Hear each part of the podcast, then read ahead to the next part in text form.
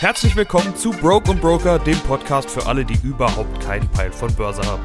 Sorry für die wieder mal verspätete neue Ausgabe, aber ich bin halt auch ein gottverdammter Tausendsasser, der immer auf allen möglichen Hochzeiten gleichzeitig tanzen muss.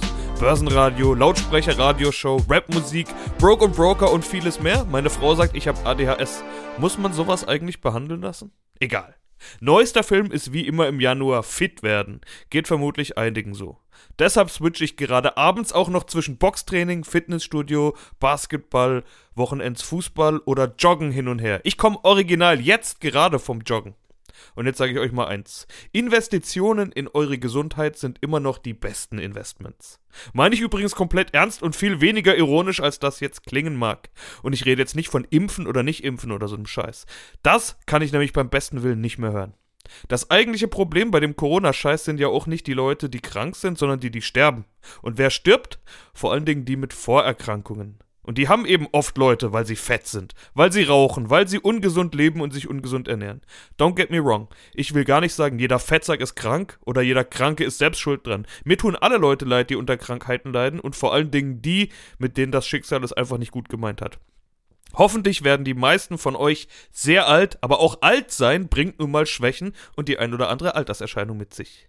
Aber vieles lässt sich durch gesündere Lebensweise rauszögern oder sogar ganz verhindern. Also vorher. Das ist eher so ein torchmäßiges Langzeitinvestment statt das schnelle Flare-Trading. Ihr kennt den Vergleich ja inzwischen. Also investiert lieber mal ein bisschen was in eure Gesundheit, hat noch niemandem was gebracht, der reichste Mann auf dem Friedhof zu sein. Bisschen Bewegung, nicht Volatilität in den Kursen, sondern euer eigener Scheißarsch muss mal hoch vom Sofa oder dem Schreibtischstuhl. Und wenn ihr aus Zucker seid und es draußen regnet, dann macht halt was daheim. Gibt genügend Möglichkeiten. Zum Beispiel solche scheiß Home-Trainer, beispielsweise von der Firma Peloton, die auch börsennotiert ist. Da hätte es sich übrigens mehr gelohnt, in so ein Peloton-Fahrrad zu investieren, als in die Aktie.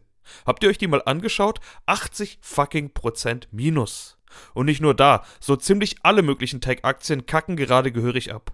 Und damit sind wir mittendrin in der aktuellen Börsendiskussion. Willkommen in der Tech-Korrektur.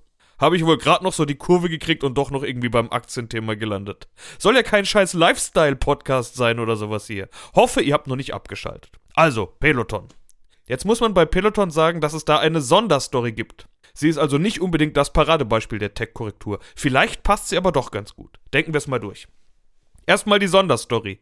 Peloton spielt eine Rolle in der Nachfolgeserie von Sex and the City. Ich hoffe jetzt mal nicht, dass irgendjemand von euch hier der Mega-Fan ist und noch nichts davon gehört hat, aber wäre mir jetzt ehrlich gesagt auch Bums, denn die Story ist sowieso schon der größte Spoiler in der Entertainment-Geschichte. Die Serie heißt And Just Like That und hatte am 9. Dezember 2021 Premiere auf dem Fernsehsender HBO Max. Und die Serie startet gleich mal mit dem Knaller, dass einer der Hauptdarsteller abkackt. Herzinfarkt oder sowas fällt vom Peloton.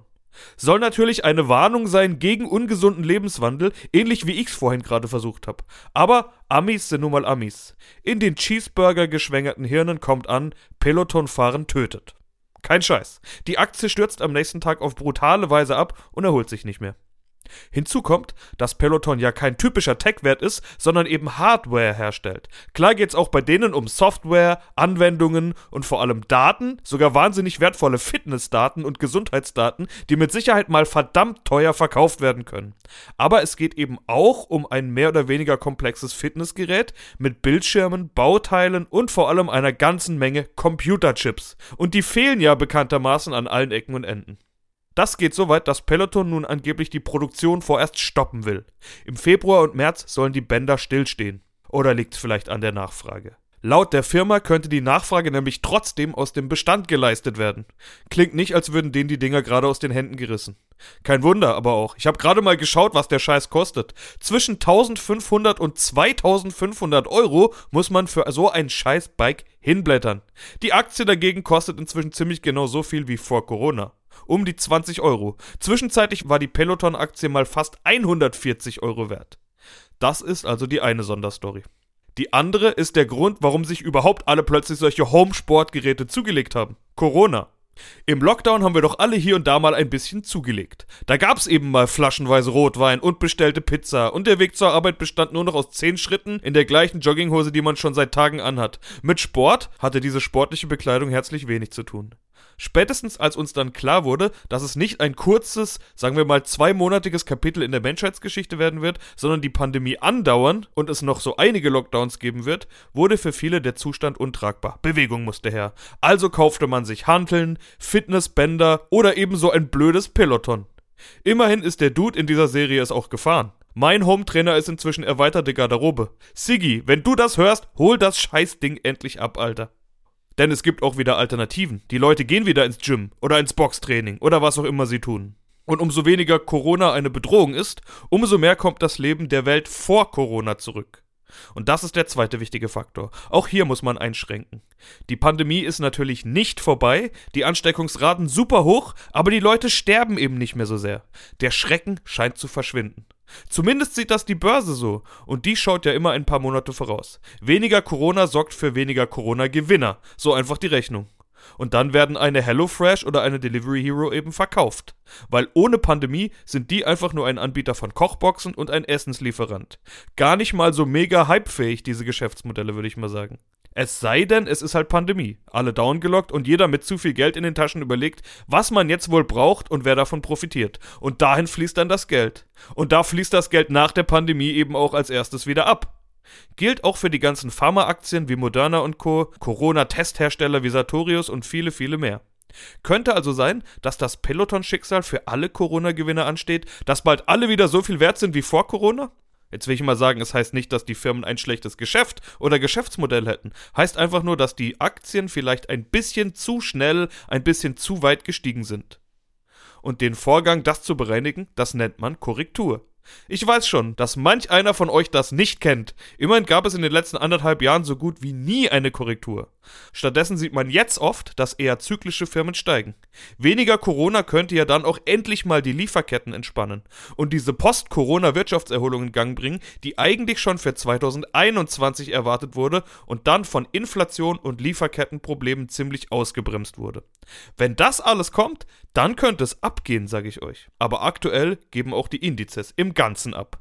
So ziemlich alle Börsen stehen tiefer als Ende Dezember. Besonders aber Tech. Der Nasdaq 100 hat seit seinem Hoch im November schon 14% verloren. Seit März 2020, also der Zeit des Corona-Crashs, gab es keine solche schwache Woche mehr wie die eben gerade abgelaufene. Und es gibt ja auch guten Grund dafür, warum das alles genau jetzt passiert. Die US-Notenbankpolitik. Ja, ich weiß, die Scheiße nervt und es wird auch meistens fett kompliziert, wenn ich damit anfange, aber dieses Jahr ist das wirklich das wichtigste Thema von allen. In den letzten Steps habe ich schon davon gesprochen. Zusammenfassung. Die US-Notenbank Fed will die Zinsen anheben. Erstmal laufen die Anleihekäufe aus, das heißt, es kommt kein neues Geld mehr in den Markt, wie die Liquiditätsjunkies aus den vergangenen Dekaden gewohnt waren. Nicht zu verwechseln übrigens mit den Liquid Junkies, die an dieser Stelle als musikalische Empfehlung ans Herz gelegt werden sollen, egal ob ihr die schon kennt oder nicht. Aber egal. Die Zinsanhebungen bleiben das Top-Thema für den Markt. Und auf der FED-Sitzung nächste Woche wird sich jeder erhoffen, mehr davon zu erfahren. Wann kommt die erste Anhebung? Wie viele soll es geben und wie hoch sollen die werden? Das wäre dann also auch das Ende der Nullzinspolitik. Zwar bisher nur in den USA, die Europäische Zentralbank EZB hat schon ganz klar mitgeteilt, dass sie es mit Zinsanhebungen nicht so eilig hat, aber die Wall Street bzw. die US-Börse ist nun mal die Leitbörse der Welt. Die US-Notenbankpolitik ist im Normalfall Vorbild für alle anderen, vor allen Dingen für Europa und aus den USA kommt nun mal auch die große Kohle. Und das könnt ihr tatsächlich genauso übersetzen. Big Money. Wenn dort also Liquidität abgezogen wird, trifft das auch unsere Firmen. Warum aber gerade die Tech-Werte? Zum einen haben die, wie schon ausgeführt, vom Corona-Hype am meisten profitiert und sind deutlich mehr gestiegen als die Börsen sowieso schon. Aber es gibt eben noch den Faktor Zinsen. Was bedeutet es denn, wenn der Leitzins angehoben wird? Es bedeutet, dass Kredite teurer werden. Und das bedeutet, dass Firmen sich teurer refinanzieren müssen. Wenn eine Firma also einen Kredit hat, der fällig wird, holt sie sich normalerweise einen neuen Kredit. Da werden Schulden mit Schulden bezahlt. Bisher hat das ja alles nichts gekostet. Wenn aber jetzt die Schulden jedes Mal teurer werden, dann ist das ein Kostenfaktor für die Unternehmen. Sie müssen also mehr Geld verdienen. Nun verdienen Tech-Firmen gerade in der Anfangszeit meist überhaupt gar kein Geld, sondern machen richtig fettes Minus. Cash Burn Rate heißt das dann. Hatte ich ja auch schon mal angesprochen. Das bedeutet mehr Verlust in Zukunft bzw. noch länger kein Gewinn. Nun ist ein Aktienkurs bei so einem Unternehmen aber die Erwartung der zukünftigen Gewinne. Die werden somit also entweder geringer ausfallen als bisher gedacht oder eben später kommen. Wie sehr das ins Gewicht fällt, hängt auch davon ab, wie schnell und wie sehr die Notenbank die Zinsen anheben wird. Und solange der Markt das nicht weiß, verkauft er eben lieber mal. Jeder, der in diesem Sektor dabei war, müsste ja eigentlich ordentliche Gewinne erzielt haben. Lieber mal raus aus dem Risiko. Risk-Off-Mode nennen das die Profis. Und wie das aussieht, könnt ihr gerade am Kryptomarkt sehen. Oder eben bei vielen Tech-Werten. Netflix kackt zum Beispiel gerade ab. Ja, diese hochgelobte Netflix, bei der wir in den letzten zwei Jahren alle irgendwann mal Kunde gewesen sind, zumindest zeitweise. Aber die Aussicht auf weniger Pandemie senkt die Erwartung an Gewinne der Zukunft und an Neumitglieder der Zukunft. Der Wettbewerb ist knüppelhart. Immerhin gibt's auch noch Disney und Sky und Amazon und weitere Anbieter, die in diesen Markt drängen. Klar, Netflix hat ein gutes Angebot mit solchen Hits wie Squid Game oder dem Film Don't Look Up, das bestimmt viele von euch geschaut haben, ich inklusive. Dinge, über die viel geredet wurde. Aber vieles von diesem Top-Content wird auch von Netflix selbst produziert. Was meint ihr, was das kostet? Die Kohle muss erstmal wieder reingespielt werden mit 10 Euro im Monat pro Person. Wie viel Wachstum ist Netflix also außerhalb von Pandemiezeiten zuzutrauen? Netflix selbst erwartet im ersten Quartal 2022 2,5 Millionen neue Kunden. Der Markt hat mit mehr als doppelt so viel gerechnet. Und das wäre schon weniger als davor. Zum Vergleich, in Q4 2021 waren es über 8 Millionen neue Kunden. Hinzu kommt, alles Geld, was außerhalb der USA verdient wird, wird abgewertet, weil der Dollar so stark ist. Auch das liegt an den Zinsanhebungen, denn so etwas stärkt die eigene Währung. Und starke Währungen sind schlecht für Auslandsgeschäft. Wenn die Zinsen stärker steigen als bisher gedacht, dann ist der Dollar sogar perspektivisch noch stärker. Hatte ich auch alles schon mal besprochen. Minus 22% bei der Netflix-Aktie am Tag nach den Jahreszahlen und manch einer sieht das als Vorläufer für die anderen Techs. Hohe Inflation, steigende Zinsen, starker Dollar und schwache Zahlen bzw. schwacher Ausblick bei gleichzeitig sehr hoch gestiegenen Aktienkursen, das passt eben alles nicht zusammen. Heißt das, dass die Tech-Aktien jetzt vermutlich alle fallen werden? Eigentlich sind sie ja schon ganz gut gefallen und dass eine Amazon, eine Netflix und so weiter auch in Zukunft ihre Geschäfte machen werden, werden wohl die wenigsten hier jetzt in Frage stellen. Aber diese Buy the Dip-Mentalität der letzten anderthalb Jahre, die könnte wohl erstmal vorbei sein. Also es ist nicht mehr so, dass ein Minustag gleich Kaufkurse bedeutet und zwei Tage später steht alles wieder auf neuem Allzeithoch. Die Volatilität ist zurück, also echte Vola. Das, meine Freunde, ist die reale Börsenwelt. Und wenn man mal schaut, was die Profis so machen, dann sieht man gerade verdammt große und viele Short-Positionen. Die Profis und da vor allem die verdammt gierigen Hedgefonds setzen also auf fallende Kurse. Um kurz vor Schluss doch mal noch eine Hip-Hop-Metapher reinzubringen. Die Hedgefonds sind der Bushido der Finanzwelt. Die wollen den Erfolg und die Kohle und sind bereit, alles dafür zu tun. Wenn sie dafür andere Firmen zerstören, ist das kein Ding. Wenn sie von Niederlagen oder dem Niedergang von jemand anders profitieren können, let's go. Um euch diese Short-Geschichte kurz und einfach zu erklären. Die Hedgefonds leihen sich sozusagen gegen eine Gebühr eine Aktie von der Firma, die sie fallen sehen wollen und verkaufen die dann. Leerverkäufe nennt man das. Funktioniert natürlich nur, wenn man fucking big ist und nicht nur drei bis fünf Aktien verkauft. Die geliehenen Aktien muss man ja zurückkaufen. Wenn der Kurs dann aber gefallen ist, kauft man günstiger und macht somit Gewinn. Denkbeispiel. Eine Aktie kostet, sagen wir, 10 Euro, ich mache Leerverkäufe und die Aktie fällt auf 5 Euro. Dann decke ich mich bei 5 Euro mit den Aktien ein und gebe sie dir zu 10 zurück und mache 5 Euro Gewinn die Aktie. So mal ganz vereinfacht dargestellt. Das machen Hedgefonds. Ist halt scheiße für die, wenn das mal nicht so passiert. Deshalb kommen davor dann oft Studien raus, zum Teil richtige Schmutzkampagnen, nur damit die Kurse auch ordentlich fallen. Richtige Wichser halt, richtige Bushidos. Ihr erinnert euch noch an die Wall Street Bets Geschichte.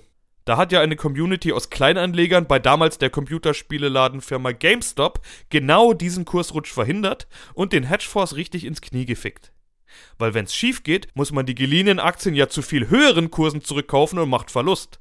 Deshalb haben auch alle gelacht und das David gegen Goliath Narrativ machte die Runde. Am Ende haben die Hedgefonds aber meistens den längeren Atem und zweitens verdammt oft nicht nur einen guten Riecher, sondern auch schlicht und einfach Recht. Siehe Wirecard. Nicht umsonst gehören Hedgefondsmanager zu den bestbezahlten Motherfuckers in diesem gottverdammten Business. Was also machen die Hedgefonds gerade?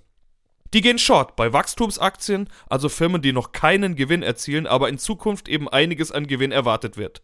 Alles, was solche Firmen verdienen, fließt in Wachstum und Marktanteile, auch gerne bezahlt mit Schulden. Plus Cashburn Rate, wenn keine Gewinne da sind. Außerdem Short bei hochbewerteten Corona-Gewinnern und schließlich Short bei Sanierungsfällen und Firmen mit hohen Schulden und hohem Kapitalbedarf. Was heißt das jetzt alles für euch? Zunächst heißt es erstmal, dass es überhaupt keinen Grund zur Panik gibt. Mir haben Leute erzählt, dass sie Ende des Jahres alles verkauft haben und jetzt auf günstigere Kurse warten, um wieder einzusteigen. Da sage ich mal herzlichen Glückwunsch zum Verkaufstiming. Das war wohl ganz gut. Aber wann ist denn dann der Zeitpunkt, um in den Markt zurückzukommen? Jetzt? Oder erst in einem Jahr? Oder ziehen die Kurse in zwei Wochen wieder an und du bist raus aus dem Markt? And you know what? Diese Frage kann dir keiner beantworten. Vieles ist günstiger geworden, das können wir mal festhalten. Wird's noch günstiger? Kein Plan. Steigen die Kurse wieder? Irgendwann bestimmt. Immer die Frage eures Anlagehorizonts. Stichwort Flair- oder Torch-Strategie. Und wie lange bleibt die Lage so ungewiss? Warten wir mal die Fettsitzung in der kommenden Woche ab. Dann wissen wir mehr und dann hören wir uns auch bald wieder. Ich bin raus.